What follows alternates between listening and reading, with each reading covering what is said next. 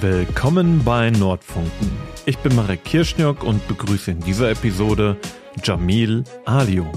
Jamil bewirbt sich für den Integrationsrat der Stadt Dortmund und es kann sein, dass ihr noch nicht mal davon gehört habt, dass wir in Dortmund so etwas haben.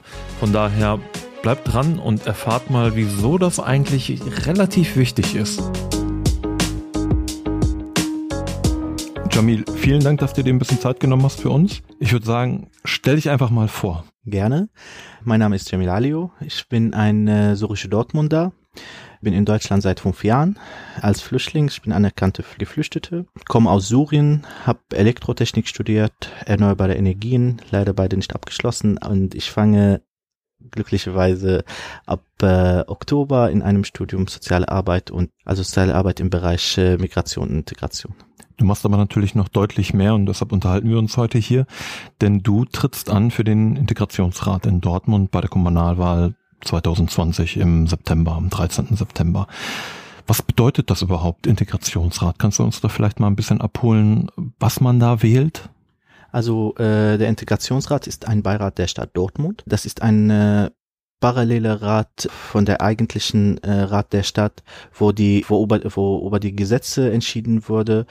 Dieser Rat hat aber eine äh, Empf äh, Beratung in Empfehlungsfunktion. Äh, da wurden die neue Vorlagen, die neue Gesetze diskutiert und äh, davor wurde wird abgestimmt, äh, ob äh, das auch eine gewisse äh, Inklus äh, Inklusivität äh, für die äh, Migrantinnen und Migranten der Stadt Dortmund zeigt. Äh, das ist wichtig, indem dass die Stimmen von Migrantinnen und Migrantinnen äh, äh, lauter werden, deutlicher gezeigt werden, dass äh, diese Mitentscheidungsrecht implementiert wird. Ja, und dann äh, ist, äh, heißt es, wie wir das äh, so gerne sagen, mit uns statt über uns. Mhm. Das klingt nach relativ viel ehrenamtlicher Arbeit, die da geleistet wird. Warum tut man sich das freiwillig an? Also ich wurde oft ge gefragt, was ist mein Traum, was will ich überhaupt erreichen im Allgemeinen? Und jedes Mal hatte ich gleiche Antwort, ich will eine Stimme und kein Echo sein. Ich will mhm. nicht die Echo von anderen Meinungen sein. Ich will meine eigene Meinung haben äh, und das laut sagen können. In meinem Heimatland hatte ich die Chance davor nicht. Äh, hier habe ich eine neue Heimat gefunden. Ich fühle mich hier wohl. Ich bin Dortmunder und stelle mich immer als Dort syrische Dortmunder vor. Also ich habe hier die Chance und eine Pflicht, diese Stadt erstmal in erster Linie, mein Heimat, mitzugestalten. Das braucht äh, Zeit, aber Zeit kann man gerne geben für etwas, wo man, äh, wo man's Herz liegt und genau deswegen macht. Ja, das klingt nach einer tollen, tollen Motivation, um sich einzumischen in den politischen Diskurs.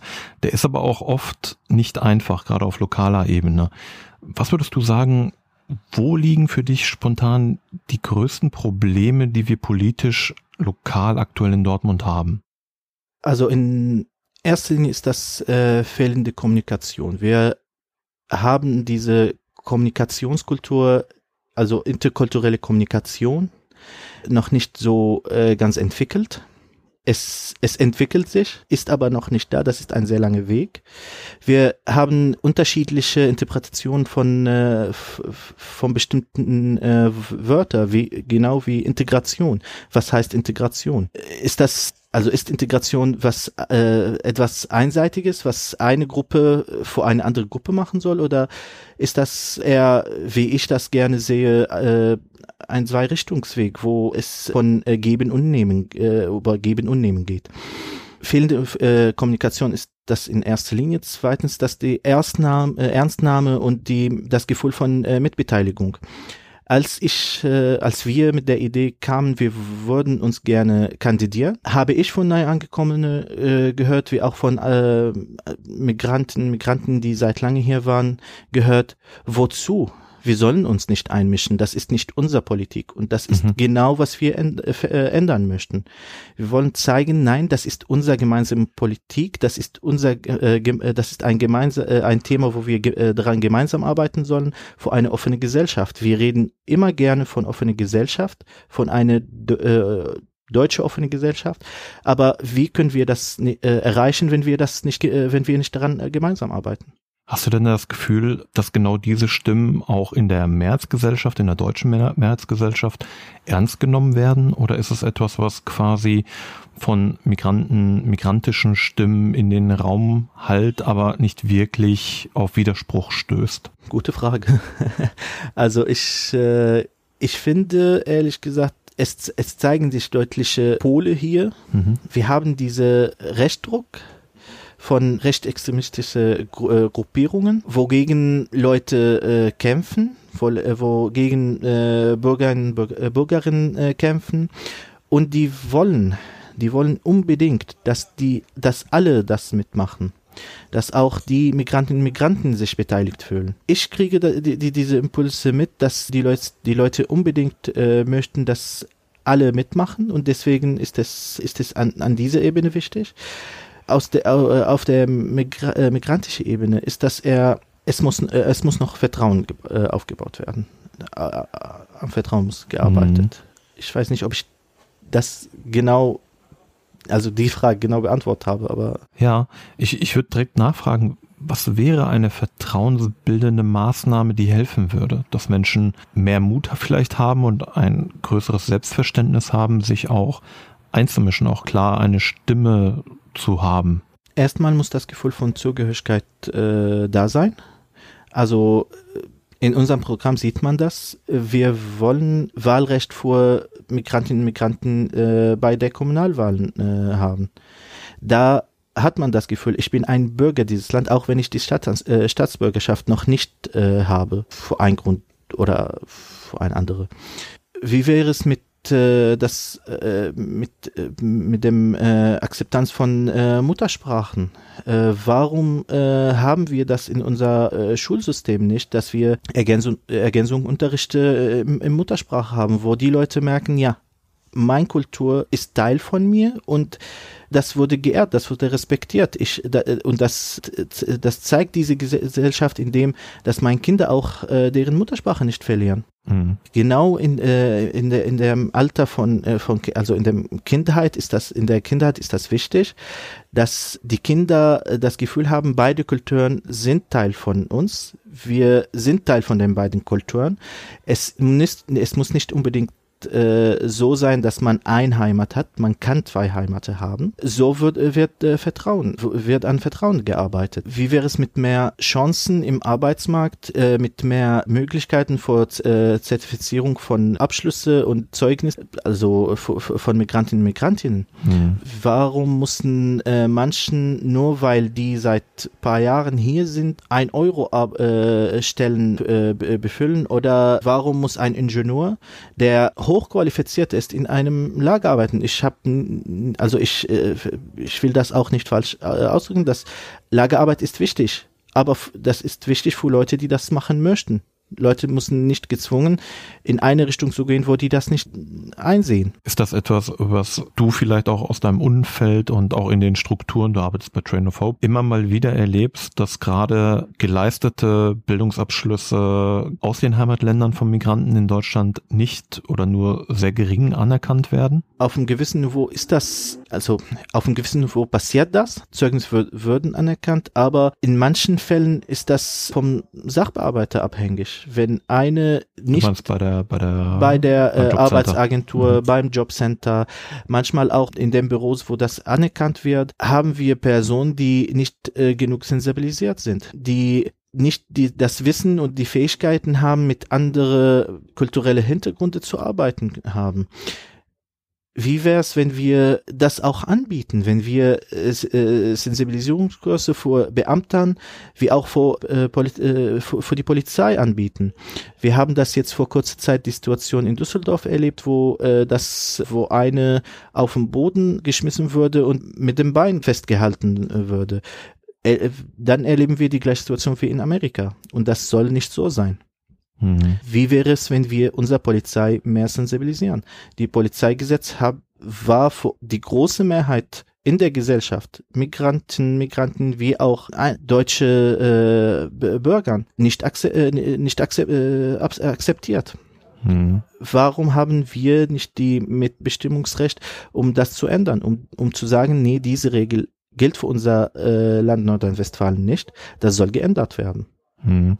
Hast du das Gefühl, dass Deutschland im weitesten Sinne immer noch nicht wirklich ein Selbstverständnis als Einwanderungsland hat? Also, wenn ich mich mit der Geschichte gut äh, kenne, ist Deutschland auf jeden Fall ein Aufwanderungsland. Äh, mhm.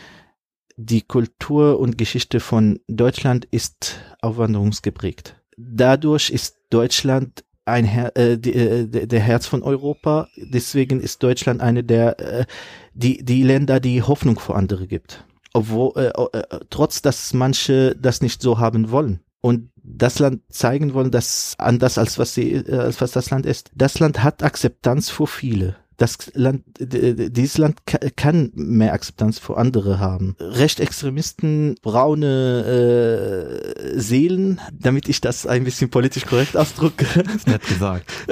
das wurde gesagt.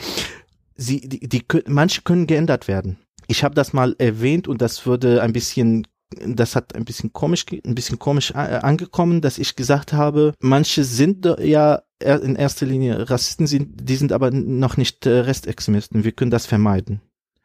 Manche sind einfach äh, nicht schlau genug zu merken, die wurden von anderen verarscht. Die wurden von, die wurden durch bestimmte Propaganda in eine Richtung gezogen, wo die selber das nicht wollen es gibt Menschen, die falsche Vorurteile hatten, die Vorurteile überhaupt hatten und äh, das wurde geändert durch einen Nachbar, der neu äh, umgezogen ist und die bemerkt haben, ach, er ist nicht so ein Monster, wie, wie mir erzählt wurde. Das ist Dialog, das ist kommuni richtige Kommunikation. Die passiert aber auch oft, mit der Intention, dass jetzt zum Beispiel, sagen wir mal im weitesten Sinne konservative Menschen sagen, ja, guck mal, die Nordstadt, da ist Kriminalitätsschwerpunkt. Wir hatten jetzt vor ein paar Tagen, dass mehrere Clanstrukturen ausgehebelt wurden, NRW-weit. Das sind oft Bilder, die auch von migrantischen Menschen geprägt sind und die auch auf die migrantische Gesellschaft übertragen werden. Ist das etwas, was Aufgabe von Migranten ist, zu klären, oder ist das eigentlich eine Aufgabe der Polizei und wird im Prinzip nur in den Medien auf einen, einen größeren Teil der Gesellschaft übertragen? Also Menschen, die nicht Weißdeutsche sind in der Regel. Menschen sind Menschen.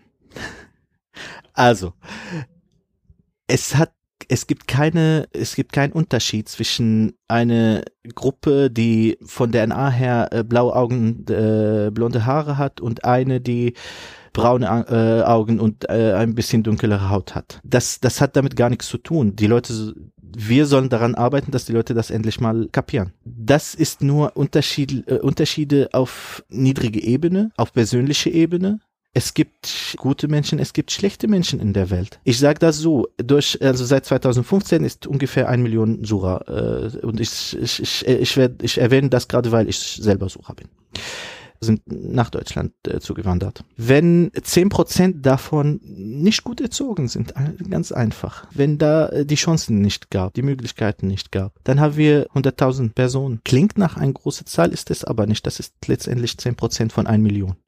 Wir haben 80 Millionen in Deutschland. Kann irgendeine behaupten, die 80, die 80 Millionen sind alle gleich? Die haben alle die gleiche Meinung? Die haben alle die gleiche, äh, gleiche Standpunkte und Perspektive? Das ist nicht mal logisch. Wir, also ich kenne äh, Suran, die mehr gemeinsame äh, Standpunkte und Perspektive mit manchen Deutschen haben als mit, mit den äh, Landsleute. Das hat damit, weil das damit gar nichts zu tun hat. Mhm. Man merkt bei dir ist Dialog wirklich ein ganz zentraler Aspekt. Was wäre eine Möglichkeit, um mehr Dialog anzustoßen? Hättest du da eine Idee, ein Projekt, einen Vorschlag, wie man gesamtgesellschaftlich, also alle integrierend, tatsächlich zu dem Punkt kommt, dass wir mehr miteinander reden? Das findet in erster Linie im Bildungssystem statt. Das soll in erster Linie im Bildungssystem stattfinden. In der Schulen, während der Unterricht mit Kinder unter sich in der Freizeit, äh, während der Freizeitaktivitäten. Es sollte, also das, ich bin nicht der große Fan von äh, positive Diskriminierung, aber eine äh, eine Quotierung in der in, während der Angebote unterschiedliche Angebote die schulische und außerschulische Angebote wären in erster Linie nicht, nicht äh, verkehrt es musste äh, gesehen werden alle sollen dran äh, teilnehmen damit mehrere Chancen gibt, damit äh, um, um, um Leute zusammenzubringen, zu, äh, um Diskussionen äh, anzufangen, um Diskussionen zu moderieren. Die Lehrer und Lehrer, äh, die, die Lehrer äh, sollen da ausge mehr ausgebildet sein, die Beamten sollen da mehr ausgebildet sein. Unser Integrationssystem ist nicht schlicht, ist eine der beste, aber es soll ähm, weiterentwickelt werden. Wenn du zum Abschluss vielleicht einfach nochmal einen komplett freien Wunsch hättest. Also du darfst dir politisch natürlich, weil wir heute über, tatsächlich über Politik reden, du darfst dir wirklich eine politische Entwicklung, ein politisches Projekt wünschen, komplett frei. Von mir aus auch von der Position des Bundeskanzlers. Ähm, was wäre so ein Wunsch, den du, den du nochmal aussprechen würdest? Ich wünsche mir, dass wir eine gut finanzierte Projekt haben, wo die äh, Leute von der Apartheid äh, was lernen, von der äh, von der Geschichte äh, Südafrika was lernen, von der Geschichte Nordirland was lernen. Da hat es funktioniert. Da wurde Apartheid abgeschafft, zum großen Teil sage ich mal. Da wurden Prozesse richtig gefordert und zu Ende gefordert und dadurch haben Leute was gelernt. Also das merke ich in, in mehreren Workshops, die ich selber leite und in mehreren Organisationen, wo ich bin. Das wäre was. Ich danke dir für deine Zeit. Ich erinnere nochmal alle daran, wählt unbedingt am 13. September. Jamil, vielen Dank. Sehr gern. Auch hier vielen Dank an Jamil. Hier eine kleine Erinnerung, vielleicht doch mal bei uns bei Instagram oder Facebook oder sogar Twitter vorbeizuschauen. Denn wir leben so ein bisschen von den ganzen Likes und der Zuneigung, die wir dort bekommen. Morgen geht es direkt weiter mit Hanna Sassen.